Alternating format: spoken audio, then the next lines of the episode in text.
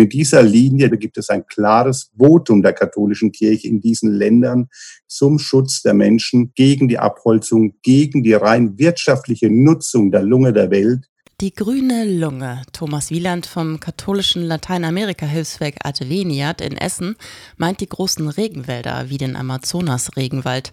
Denn besonders dort wird unsere Luft gereinigt. Doch der wird immer mehr abgeholzt. Davor warnt jedes Jahr der Tag der Tropenwälder am 14. September, also kommenden Dienstag. Die Zahlen sind erschreckend. Die Corona-Krise wird genutzt. Die Baumfäller und die Ausbeuter der Bodenschätze haben keinen Lockdown. Sie arbeiten auf Hochtouren. Doch was kann man für die grüne Lunge tun? Hier in Bonn viele tausende Kilometer weit weg von den Tropenwäldern. Jede Menge, sagt Ulrike Rötten von der katholischen Kirchengemeinde an Rhein und Sieg in Beul.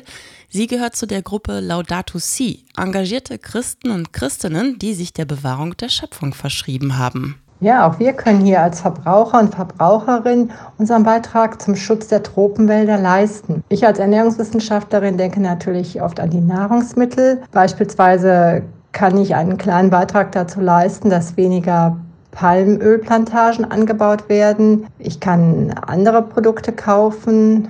Weil die Artenvielfalt nicht nur dort, sondern auch bei uns bedroht ist, haben sie nun einen Insektenkorridor gebaut.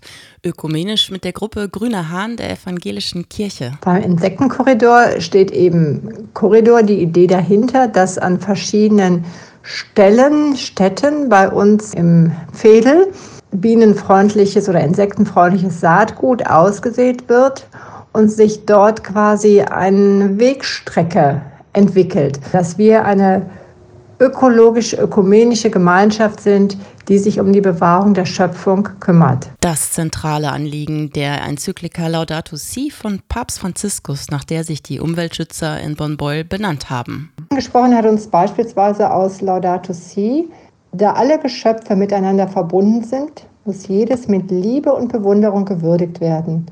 Und alle sind wir aufeinander angewiesen. Das ist sehr wichtig, dieses auch wir hängen alle voneinander ab, global gesehen. Nur gemeinsam können wir unsere Umwelt schützen.